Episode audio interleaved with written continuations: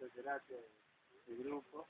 Eh, bueno, vamos a ir empezando para que el sonido atraiga a todos los. Este, vamos a arrancar este encuentro con Juan Miguel Villazábal, perteneciente a la a la nueva poesía de Marruecos. Uf, espera, ¿te va a poner el, el aparato este? ¿Esto va acá? ¿Esto va hacer otra vez? Sí, está loco. Va a prender. Ah, ahí. ¿Listo? Fíjate el...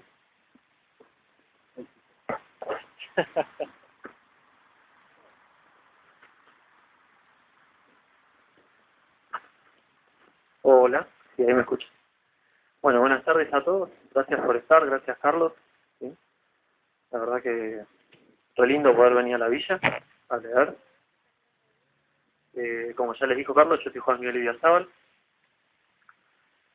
Y bueno, eh, para ir poniéndonos un poquito en tono, para el que no me conoce, yo suelo hacer eh, poesía social, de protesta, sí, me especializo en eso. Eh, y como digo yo también, eh, sin partidismo, yo le doy con un palo a todos, y eso de andar dándole con un palo a unos y a otros no, parece que ya no va.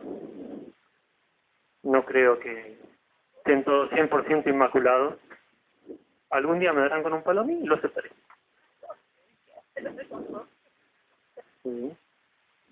Y bueno, el primero que les voy a leer, mi primer poema que les voy a leer se llama La tierra de mis abuelos. Dice así. Tierra. Tan solo tierra. Ya ni siquiera nuestras vidas son nuestras. Desmontes feroces, soja fosforescente. Nuestros hogares ya no son nuestros. De golpe y garrote son del gobierno, privados, de alguien más. Inti llora sobre la tierra manchada de sangre. Marchamos por la verdad. La policía nos pega con mentiras. Duelen los huesos rotos. Más duele el corazón, la memoria olvidada. En los tribunales hay perdón para asesinos, torturadores, violadores, usurpadores, represores, traidores. No hay justicia para el pueblo. Para ellos dinero, tan solo dinero. Para nosotros vida, tan solo vida. La tierra de mis abuelos ya no es mía. Tampoco lo es mi vida.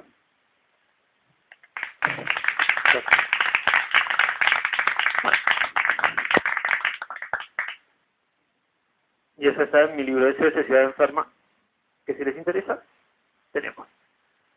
Eh, el siguiente se llama Tercera Guerra Mundial y podemos discutir un montón sobre lo que está pasando hoy en el mundo, eh, especialmente porque nos llegan re pocas noticias, pero bueno, si nos ponemos a ver en comparación con la primera, con la segunda, realmente estamos en un proceso de guerra mundial. Por ahora estamos exentos, venimos afando. Esperemos que sigamos así.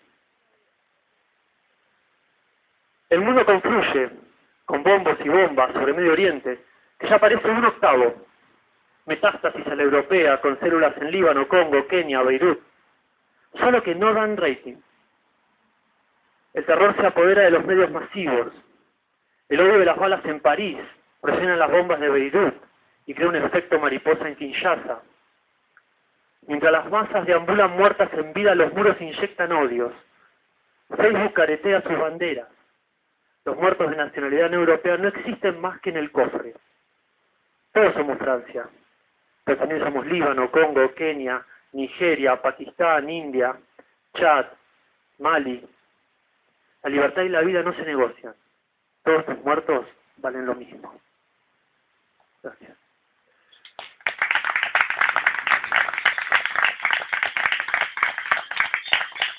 Carlos, vos avisame con el tiempo. Dale. Bueno, el próximo es un poquito más suave, se llama sedativos. La televisión seda mi ya cansado cerebro, aunque a pesar de las palabras que fluyen por la tinta de una lapicera prestada,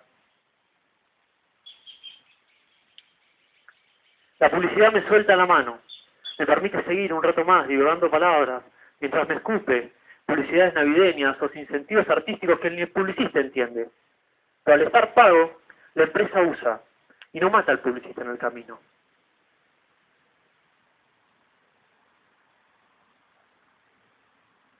Inicio del espacio publicitario. Me bombardean con frases facebookeadas, series que me interesan, menos que las tarjetas de crédito que me quieren convencer de sacar. Pequeñas, dulces, fuertes, fuertes, frutadas, divertidas. ¿Las pastillas son divertidas? Eso me grita la publicidad. Los fans siguen ordenándole a la gran televisora multinacional. Sigue House en español neutro, como si eso existiera. Un secarropas y voces de mujer sofocan las voces que me hablan desde adentro de la tele.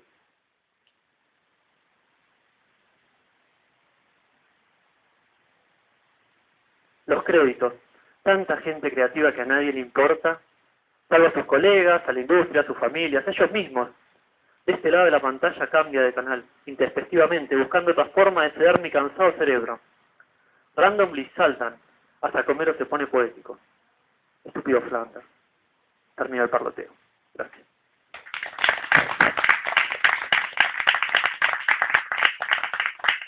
Bueno.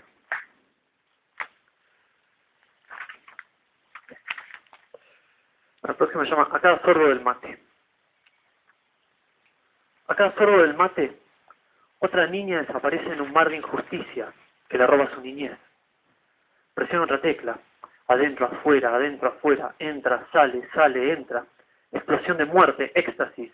Jeringas para abolir el dolor. Una línea sobre la mesa para olvidar el sufrimiento. Ruleta rusa. En la plaza llora otro padre. En la morgue yace otro cuerpo. En la tele la próxima noticia. Sorbo otro mate. Otro niño desaparece. El próximo, un poquito más suave, se llama Nadie. Solo soy un nadie, una brisna de pasto ondeando al viento. Uno entre miles de arenques en la mar, un esclavo de las letras, un nadie, un despojado, un imitador, un gato esquivo, un enamorado de las palabras, un ahogado en una gota de espuma, un haz de luz dentro del arco iris, una dendrita del universo, una estrella estrellada entre millones de galaxias olvidadas, una de las tantas noches oscuras, un pensamiento inconsciente en una, en una mente colmena, un acólito sin rostro en el aquelarre, una ventosa en el tentáculo de un dios olvidado, una letra de cien mil millards de poemas, un píxel en tu pantalla, un amor suspirado, una gota en la tormenta, un copo en la nevada, un quart de SMBH de Sagitario Alfa Prima, un nadie, de los de Galeano. Solo soy un nadie. Tan nadie que en tu mente soy el pensamiento más humano que recuerdas. Solo soy un nadie más entre millones. Como vos.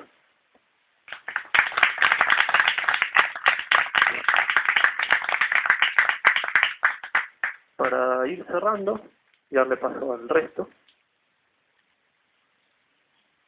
¿Tres más? ¿O tres minutos? ¿Tres minutos? Sí. Bueno, en tres minutos entra un montón. En tres minutos entra un montón. Bueno. Se llama Tango de la Muerte. Pasos. En la pista de baile. La policía ordena, el 2x4 resulta en 8. Muertos en los telediarios. Se habla de violento desalojo, pasos marcados en sangre de inocentes, que espíritus siguen marcando. Cada vale es una década. Marcada como los pasos ensangrentados en la pista. Memoria de una canción desmemoriada que el compositor se llevó a su tumba para tocarle a sus camaradas esperándolo en la milonga de Dios. Eh, después se llama Rueda una aceituna. Rueda una aceituna. Cámara lenta. Cae. Charco de sangre y vísceras. Cae mi cuerpo. Cámara lenta. Inmóvil Junto al farol un libro de Lamborghini, olvidado, la silueta del castillo yace. Nuestro beso fue cámara lenta, beso. Amarga, la parca borra el grafiti de la vida de mi frente. Mi crimen, culpable de ser distinto. Involucionando escapa mi ejecutor. Cámara rápida, luz intermitente entre faroles. Cada paso, billetes le aprisionan. En el infierno tienen un catre preparado para su llegada.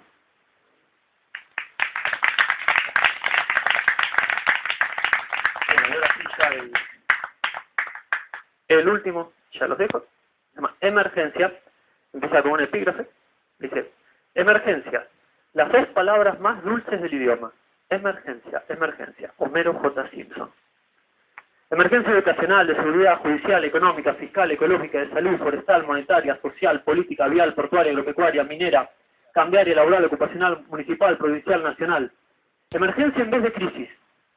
216 años de emergencia. Seguimos pagando platos rotos. Total, el pueblo solidario. Los funcionarios son los hijos de puta. Se critican, se quejan, se justifican. Y nos cagan la vida. Las emergencias son para nosotros. Ellos y ellas siguen brindando pizza con champán. Gracias.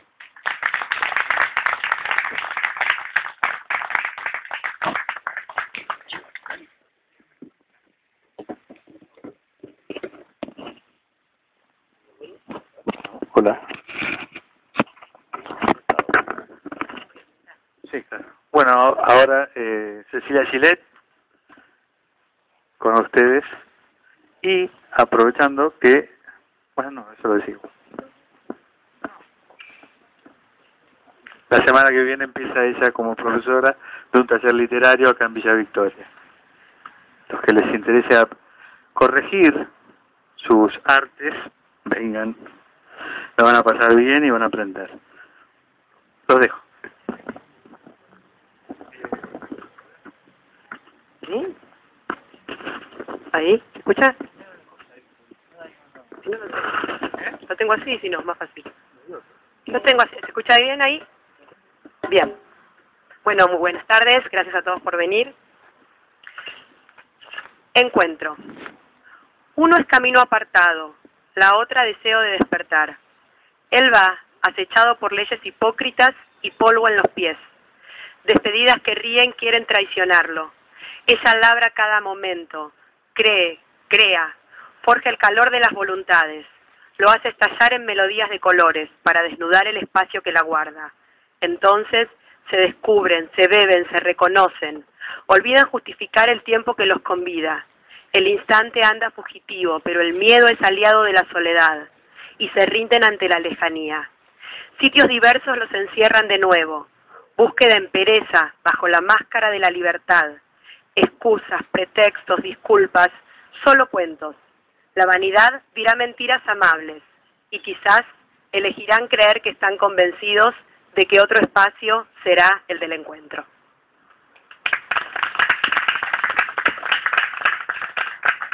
Pestañas. Cargan el peso de las miradas, las angustias contenidas y el brillo de los sueños que no se han perseguido, y el deseo ignorado de quien pierde colectivos y suspiros y noches para enredarse en su filo. Llevan las ansias de la vida envueltas en sol. Son espirales que ocultan los secretos flexibles y las ganas callosas. Se vuelven más gruesas para esconder pudores que piden por alguna piel, que grita al subir la melancolía. Se enroscan cuando la palabra es la dicha que dispara pensamientos, que vuelan y bailan, en una estampida queda. Proyectan azules perfumados de frío, pasean la impasible ternura de los hijos, que las vuelven transparentes y calmas y piadosas como el alma para llegar sin tropiezos, livianas al cielo, desde las entrañas de la tierra.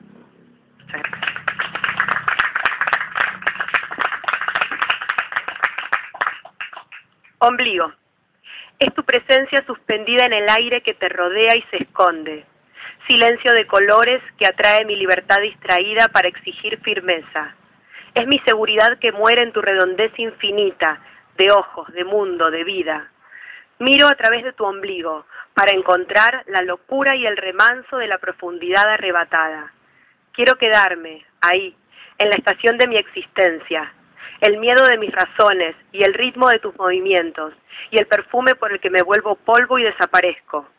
Entro con mi imaginación, con mis palabras, con mi avidez, con una lengua desesperada y cobarde, con una voluntad que se deshizo de mí, como el fantasma abandona un cuerpo como yo me hundí en la costumbre que no preguntó por qué elegí dejarte, junto con mis ganas de arriesgar los días cómodos para vivir los dignos.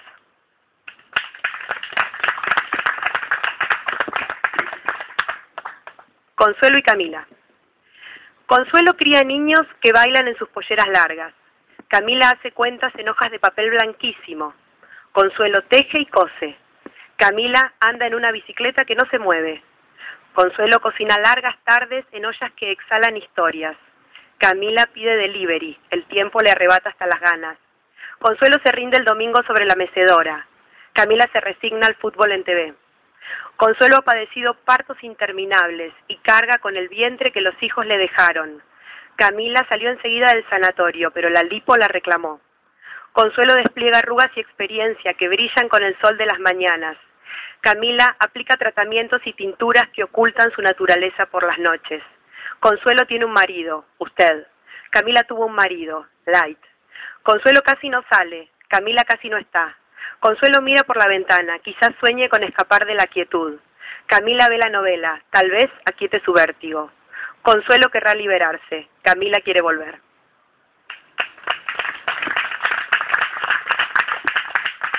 Bueno, y ahora algunos eh, microcuentos.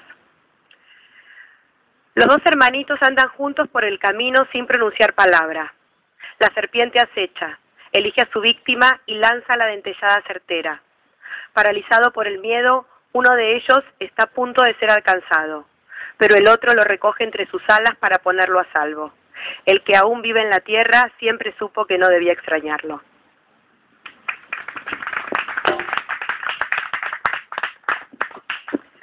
Dos ambientes. Edificios oscuras, como una cubetera de pie. Las calles se llenan de noche y de tormenta. Las ventanas vacías son viñetas que esconden historias indiferentes, portarretratos de la posmodernidad. Hay que ahorrar sentimientos, guardarlos en un tupper. La cobardía se ríe de tanta orfandad enlatada. La gente apenas existe. Dos luces se han encendido. Desvelos amarillos las divorcian del resto. Como ojos de gato esas ventanas flotan sobre las nubes violáceas. En una, Juan se pone un antifaz de arrogancia. Está hecho de certezas y cervezas, de noches de juerga que ocultan desamparo. En la otra, María llora abandonos alimentados por novelas y chocolates. La soledad le exprime las ganas. Creen que se buscan, pero solo juegan a no encontrarse en un baile de imanes invertidos. María se asoma para ver sus venas que desde afuera la convocan. La cabeza no le cabe, quiere estallar. Juan se sienta en su seguridad, pero algo lo perturba. El temporal o el agobio. Le da patadas, lo insulta, lo tironea, no se calla. La indecisión seduce y el miedo sostiene los tobillos. Juan y María se huelen, se presienten y se omiten. Bienvenidos al reino del olvido. Un relámpago cruza la calle y a los dos estremece. El azul se sacude hasta tocar los tuétanos.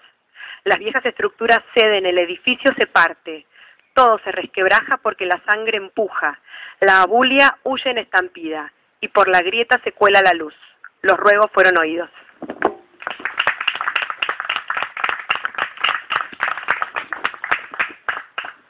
Angustias. Angustia sostenía un rostro arrugado y una sonrisa bondadosa. Vivía a las afueras del pueblo, en una casita pequeña y calma. Tenía una fonda volteada. Ella se alimentaba de los pesares de la gente que le pagaba por visitarla. Nadie sabía su edad, porque en el comedor de Angustias el tiempo le obedecía. Sentada en torno a una mesa de tablas, encendidas las velas y la magnanimidad, Angustias saboreaba historias tristes de abandonos y devoraba relatos de pasiones ocultas. A veces no podía tragarse lo que algunos mentirosos le contaban. Otras ofrecía piedad en sus manitas a los visitantes empachados de penas cándidas. La gente llegaba desde lejos, solo para darle a cenar una congoja suculenta, y se iba en ayunas hambrienta de vida, lista para volver a arriesgarse a desdichas nuevas. Y entonces Angustias se sentía satisfecha. Su fortuna estaba en el gusto de las palabras que le dejaban. Gracias. Uno más. Empezó con una excusa, quería salir airosa. Después tejió una chalina de mentiras pequeñas casi por coquetería. Arremetió entonces con una falsedad al crochet. Le siguieron los tapados de grandes engaños y el artificio del que se volvió artista. Tejía argucias usando colores brillantes, seda y picardía, trenzando subterfugios que revelaban una elegancia falaz. Pero la trama de las mentiras urdidas para huirla enredaba y tuvo que fraguar perjurios en mantas pesadas que cubrieron su naturaleza incierta. A punto de morir asfixiada, descubrió la clave, despojarse de todo. Y así, desnuda, dejó al alma salir por la piel. Muchas gracias.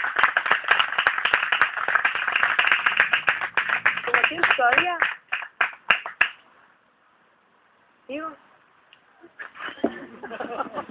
Ya está lo que yo había, pero bueno. Tengo acá un clásico que algunos ya lo conocen, del libro de los juegos.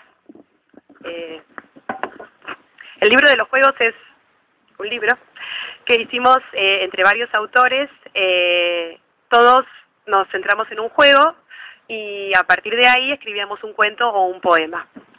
Yo escribí sobre el Tutti Frutti. Eh, el cuento se llama Basta para mí. Siempre me gustó la letra O. No sé bien por qué, no sabía, ahora sí sé, pero es tan redonda, tan amable, tan abarcativa, oculta un mundo la O, mi mundo. Hasta hace poco solo me generaba una atracción, una especie de simpatía de misterioso origen. Y no es porque me llamo Ofelia, ¿eh? No, no. Había algo más, yo lo sentía, pero pensé que estaba loca. Debía haberle hecho caso antes. Querer condenarla al olvido nada más retrasó lo obligatorio. Fue un otoño que la descubrí, ahí, obliterada bajo una negación que no hacía más que arrojarme al oprobio. Pero ese día opté por asumir mi destino. ¿O sabía? No, simplemente ocaso de una omisión. Tengo presente que me desperté a las ocho y miré por la ventana. Las hojas ondulaban por el parque. Entonces ocurrió. Pensé qué color era el que ostentaban. Ocre. Inmediatamente los recuerdos ocuparon mi cabeza. Me acordé de cuando hacía muchos años jugábamos al tutti frutti en el colegio. Yo era buena, ¿qué digo buena? Óptima era. Me cansaba de ganar y nadie objetaba que hacía trampa, porque era solo obsequio de la observación y obra de la oratoria. Algunos se ofuscaban, obvio, me tenían ojeriza, pero yo disfrutaba de lo que ya era casi un oficio. Ocre era una de mis palabras preferidas porque a nadie se le venía a la cabeza cuando había que poner un color con O. Bobos, ociosos, obtusos, tenían oxidado el ojo y el oído. Entonces comprendí. El ocre de las hojas era un mensaje para que encontrara mi norte, era tal vez una orden. La O se convirtió en mi objetivo, en mi orientación y mi obsesión. Empecé a organizarme, primero la ropa. Perdón. Decidí vestirme casi exclusivamente en tonos ocres, como correspondía. Era mi color. En la oficina no parecieron notarlo. Me ignoraban olímpicamente. Pero a mí no me importaba. Por primera vez sabía lo que hacía y lo que tenía que hacer para ser feliz. Para salir de la orfandad y pasar a la opulencia de sentimientos. Para no dejarme ganar por el odio. Como una confirmación del camino elegido llegó Orestes. Sí, este Orestes, mi osito. Me lo compré en Orfei. ¿Te molesta que esté sentado con nosotros?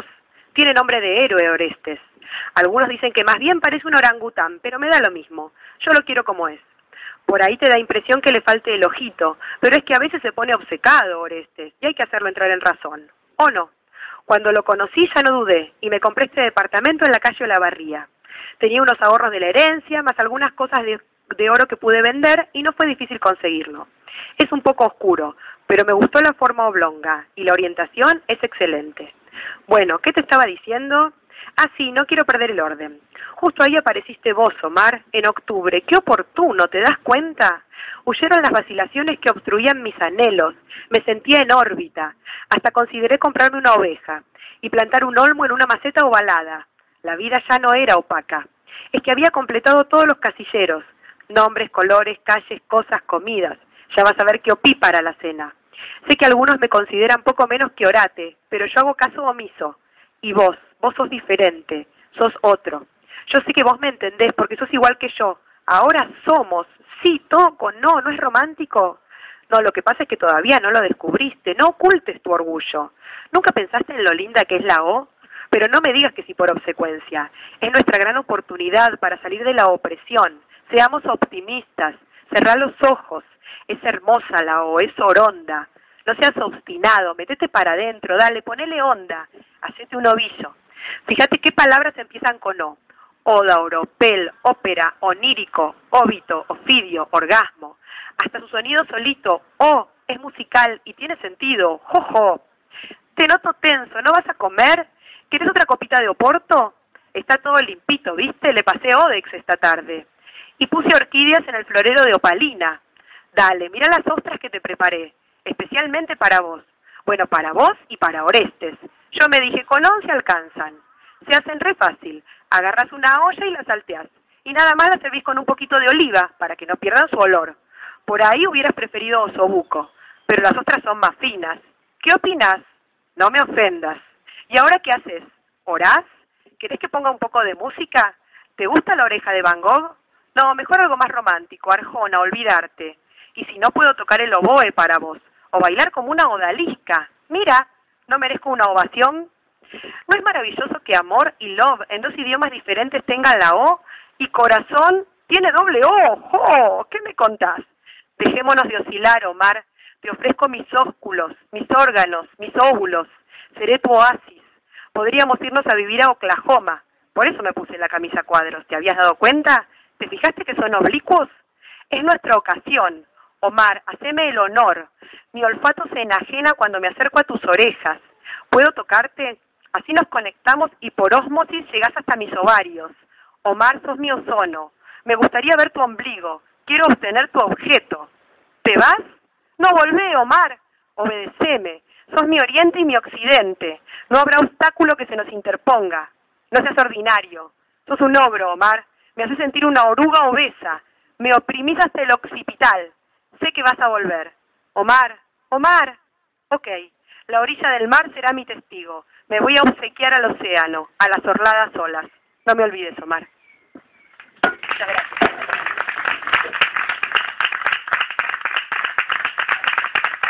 Gracias. Muy bueno. Bueno, continuando, el señor Gustavo Lais con ustedes.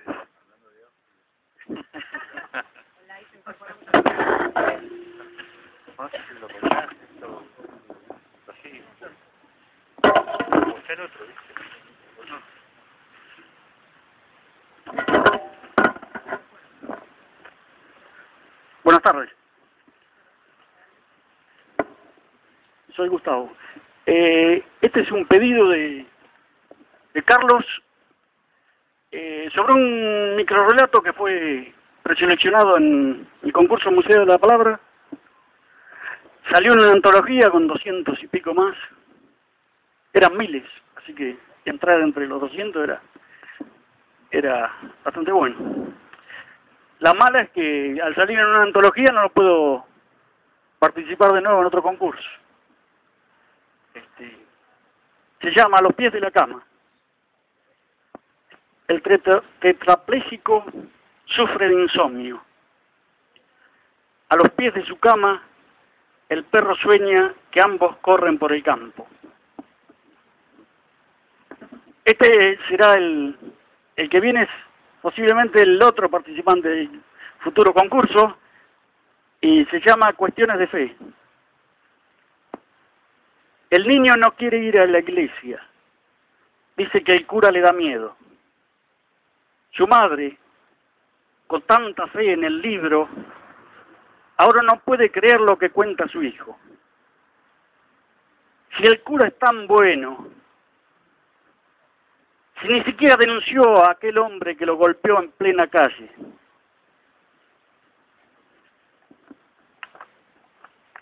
Bueno, ahora el rubro intentos de poemas.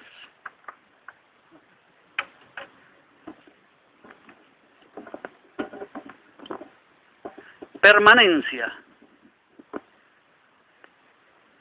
Es la grieta de los lobos, nos dice una remota voz en la irrealidad del océano. La violencia apacible de la manada es costumbre de las rocas. Verdes olas desplazan a ritmo manso al tiempo. Los olores de pesadez amorfa los provoca un sol solícito que cocina sus sueños. Siglos hace que suavizan las mismas piedras, en ausencia de ciudad y de hombres. estaban aquí, a la vista del pirata Drake, y seguirán cuando nadie nos recuerde. Algo perturba el presente rugoso del aire. Un lobo reclama al cielo, grito transparente que rompe la mañana. Envidiando a las aves, desconoce la paciencia de la muerte.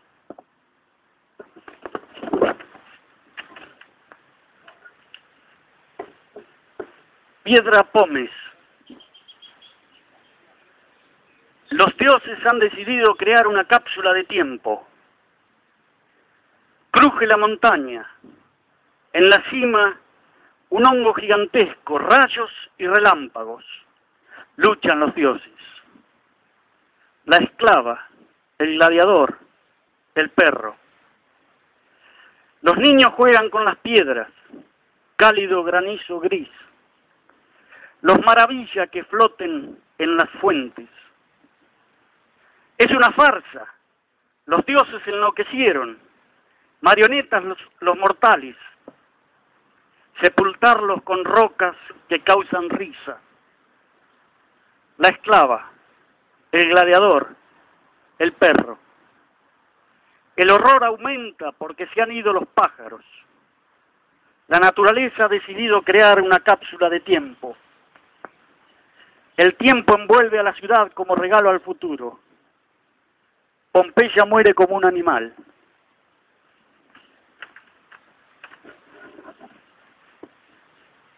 Parcis tiene una epígrafe de una poeta patagónica. Además de Dios, ¿eres otra cosa? De Soledad Davies. En la terraza de la torre circular, el cadáver desnudo aguarda a los buitres. Sus ropas se diluyen en el ácido y empiezan a olvidarlo. Bajan las aves, sirvientes de la muerte, con su misión sagrada, con su misión ritual. Olores nauseabundos mueve la severa brisa desde sus bocas sucias. Ojos secos, satisfechos, fríos. Quedan piedras de sal, se desviste la muerte. Sacerdotes apilarán sus huesos con las osamentas de los siglos que soporta el fino polvo de la eternidad. Aséptico final en la torre del silencio.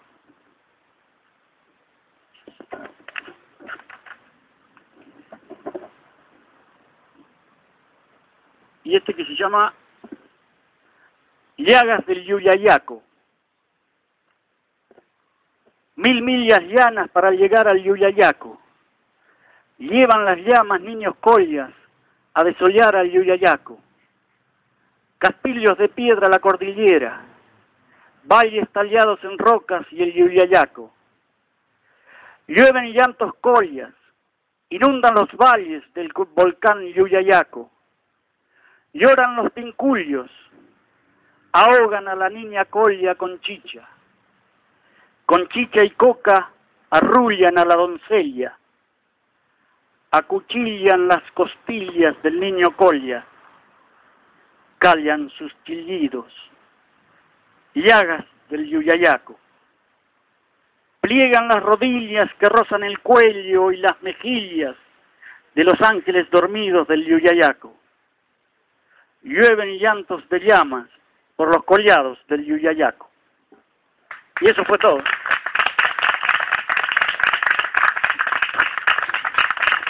Ahora viene Vanessa. Gracias.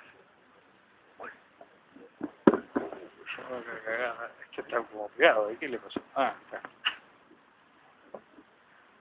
Bueno, seguimos. Ahora Vanessa Almada. Una capa. No sé si lo acá. No, no. Bueno, eh, hola, buenas tardes a todos. Gracias por venir, gracias por la invitación y por hacerle frente al frío. Estamos todos acá un poquito congelados. eh, voy a empezar con este cortito que se llama Apostilla. Todos los vasos de la casa rebalsan, como mi cuerpo. Un traje de espejos, o acaso esa voz, invocativo, bastará para sanarlo. Ya corrompí los naipes, ya volqué lenguas y estampillas encima del parqué lustrado, de la ropa blanca, de manteles plásticos safios amancillados. Ya volqué perlas domésticas en suelos ajenos, ya terminé de volcarlas. Otros vendrán, bailarán en la sangre hervida de esta contraproducencia, sospecharán que fui nombre y fuego. Voy a adjetivarlo todo.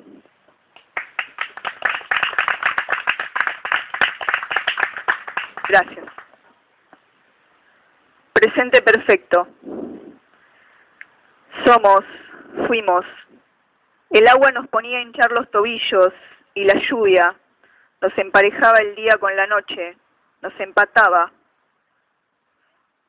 Se aguaba el hueso, la carne, los fondos de las macetas. Se aguaban las marcas por donde el grosor de la soga suponía asfixiarnos, accidentarnos el aire. Fuimos. De a poco nos fue revolviendo el miedo los estómagos, nos fue aspirando el nombre. De a poco nos fue salvando un génesis, nos fue inventando. Somos y fuimos y vendremos de nuevo a ser. Los brazos de espuma, antes mojados de sombra, de raros y atropellados gestos, no volverán a ahogarnos, no volverán a dejarse arder. Somos. El agua nos pone a hinchar de vez en cuando los párpados y la lluvia siempre es distinta desde esta ventana.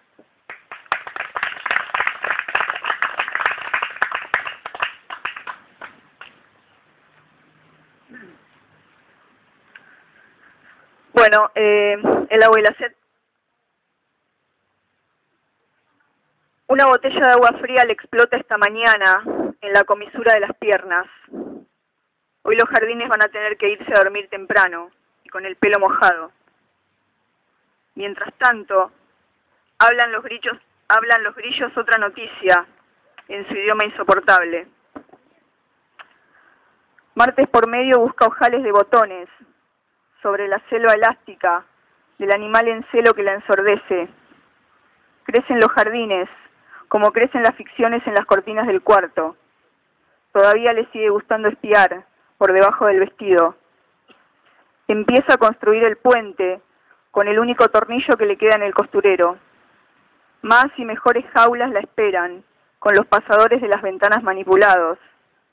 Arde el hierro en los jardines.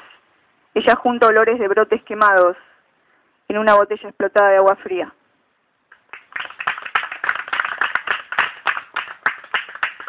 Bueno, y voy a cerrar con este, eh, que se llama Abrazo Inmortal, y no tiene nada que ver con nada, y dice así. Grueso. Viene el sabor arrugado de las pasas de uva y abarca todo el amargo de las moscas en las lámparas. Aún en las cartas más íntimas, maneja un léxico espeso del que, nunca, del que nunca llego a prescindir por completo. Todos los días son bestias del laberinto, plantas salvajes que rotan en ángulos convexos. Pienso el alto de los árboles como pienso, los brazos que hacen falta para envolverles los pies desnudos, como pienso, los ruidos y los dibujos de girasoles en los manteles, las partes virtuosas de su peluca nueva. Se abren los signos cuando dejan de hacer falta las preguntas, y en cada esquina cae un gigante, sobre su propia espada. Todos los días son la piedra de David. Todos los días busco la cárcel de donde debo aprender a escaparme o transmutar. Muchas gracias.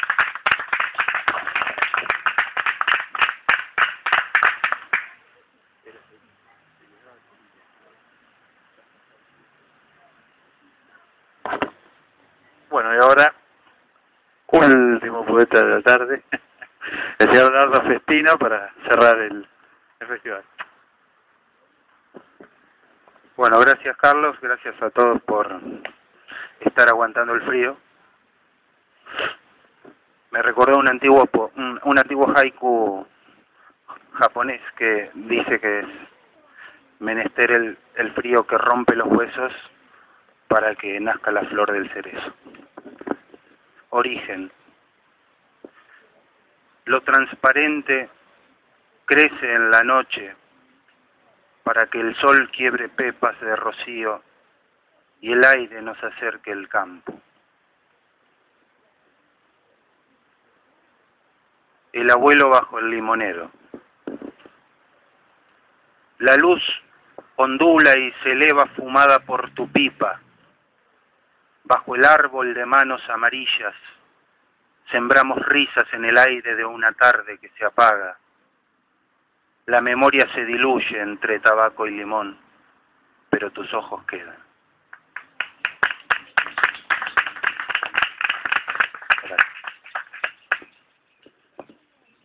Islero. Cruje el sol en los cañaverales, con el hambre atada a los tramallos. La ginebra temprana duerme las tristezas del camalotal. Hombre a pie de barro, con látigo invisible, boyas y anzuelos, templa su captura de animales mudos. En la costa, el perro intuye la canoa pesada, agita su junco de cola y en diálogo exacto, ladrar y silbido flotan hasta el corazón de la tarde. Es fácil ser canción de tierra cuando el río se ha llevado el alma.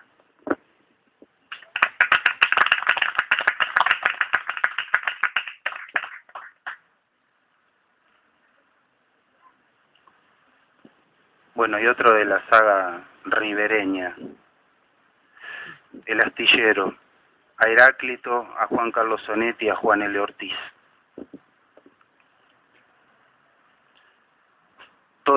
Todo, es noche río adentro, pausa de la forma, ojo que se esparce.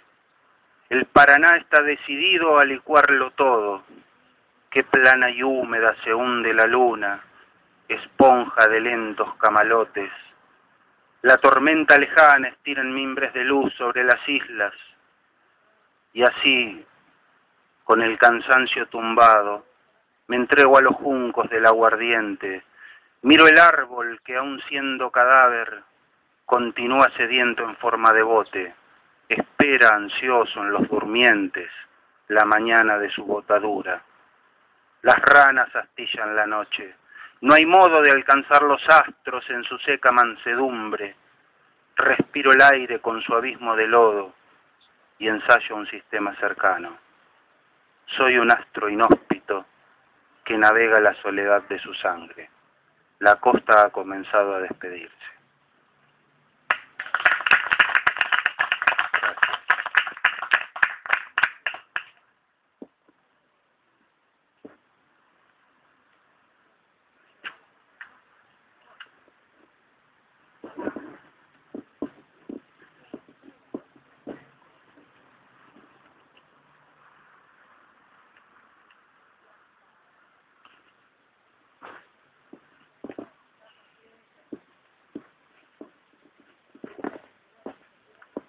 Éxodo.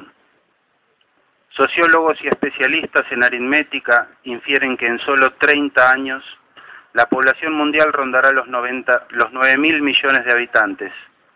Bajo este paradigma, los cálculos prometen un planeta esquilmado de recursos, colapsado en su red de distribución de energía y productos, sumado al consecuente caos político y social que de ello deviene prometen un planeta biológicamente inviable debido a la contaminación ambiental, fruto de un consumo alejado de parámetros sustentables y que solo puede contribuir con un desfavorable cambio climático, primera causa de desaparición de especies en proceso de extinción.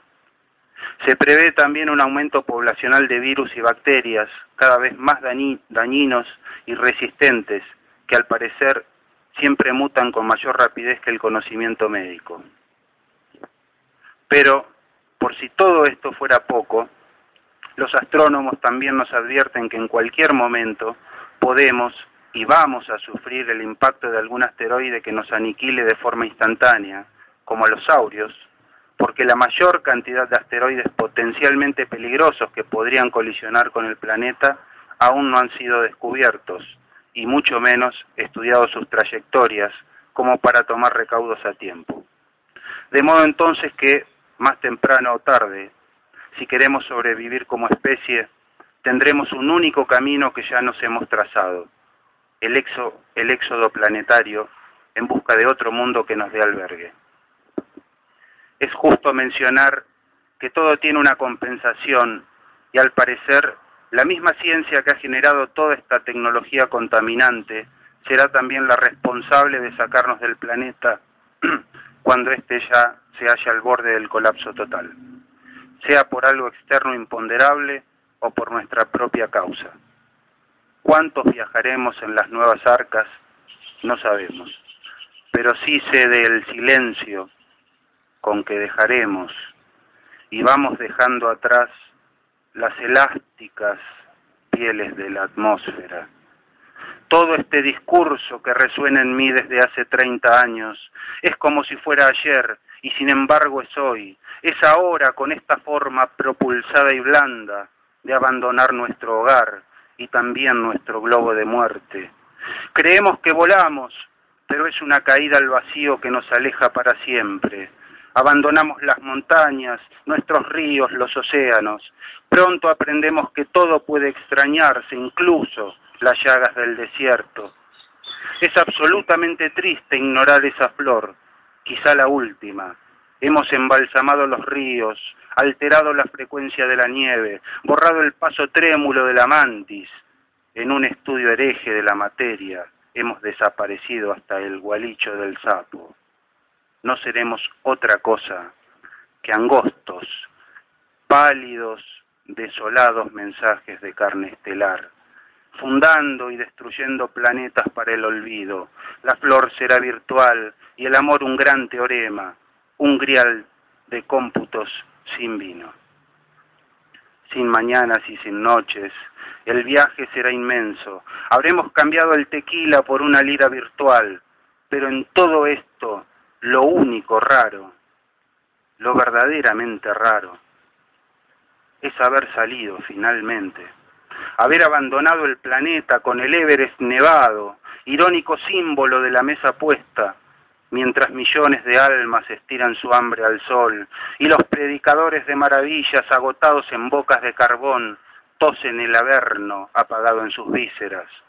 Se acabó el tiempo de las parábolas, hay quienes eligen irse lejos de los árboles que acalambrados de smog ya no son buena bajada para los pájaros.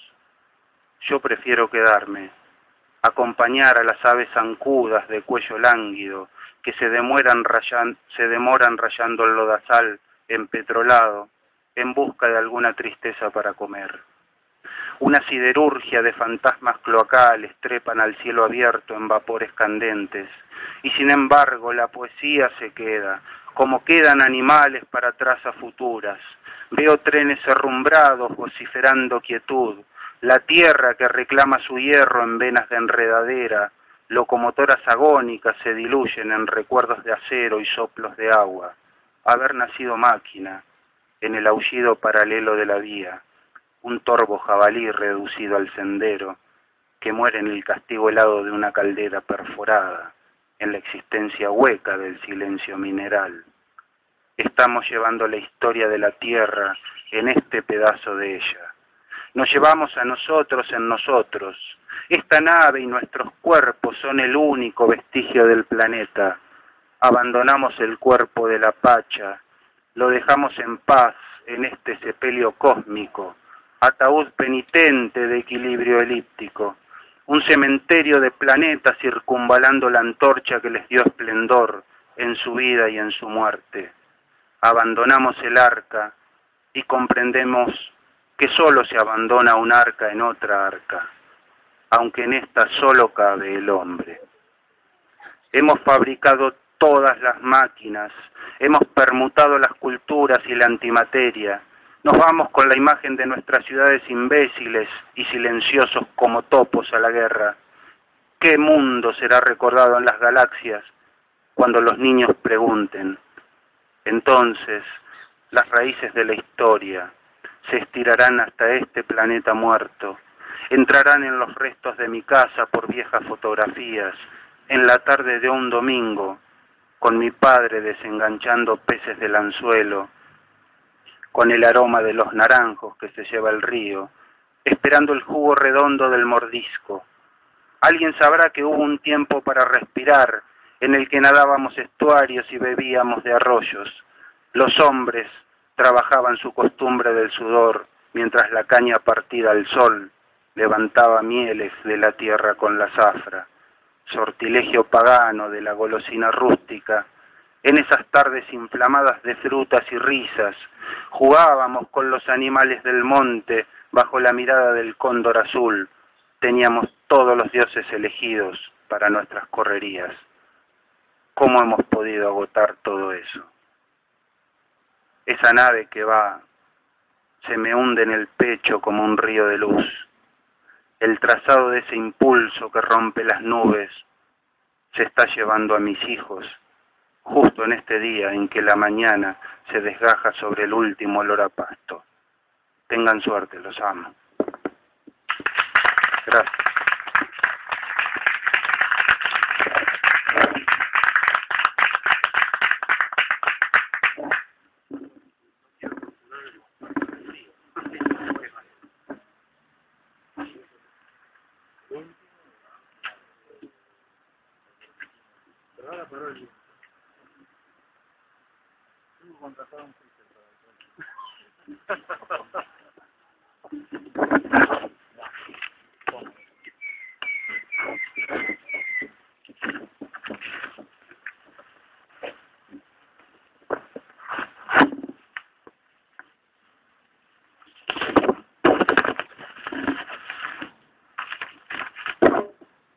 Gracias por el aguante. El último.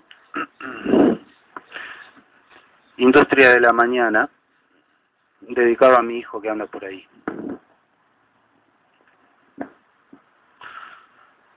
El estado financiero de la luz opera sofocando al sol en brumas. El follaje y los títulos aún duermen en los árboles, teros contraídos en el misterio de sus huevos y algunas gaviotas de fuego que ya rasgan la tela de sal sobre las olas. En estas situaciones del aire se arma la albúfera. Camino con mi hijo por el bosque mientras caen misteriosos papeles de valor. Ico, papá, señala su pequeño dedo. Sobre las cabezas, nidos de loros erizan los eucaliptos. Una madeja de gritos verdes nos sacude mientras se desploma Wall Street. La bóveda de los inversores se aleja con la sombra. Apuramos el paso, ya somos corredores, ondulaciones de la luz en la gramilla verdadera. Mi hijo llama, vibra, pequeño y feroz en su decisión de ir hacia el agua. Nos impulsa una ráfaga ancestral, el capital de la sangre. Hemos detenido un día en Mar Chiquita, mientras se desploma Wall Street. Corremos envainados en perfumes de mar. Vamos hacia los cangrejos de patas azules y pinzas rojas. Un desorden grávido de ramas y piedras restallan bajo los pies. Ya divisamos la guarida lacia del canal. Brincan lisas en panes de plata.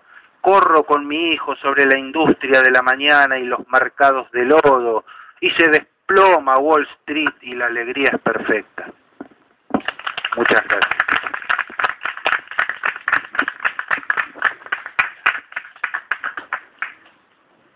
Bueno, gracias por eh, haber aguantado el frío. Uy, tiramos, Este, supongo que ya tienen ganas de partir. Bueno, eh, muchas gracias por haber venido. Los que vienen siempre, los que no vinieron, unos que llegaron recién. Pero, vamos hace una hora y el viento no paró, este, que siempre para cuando baja el sol, pero esta vuelta no.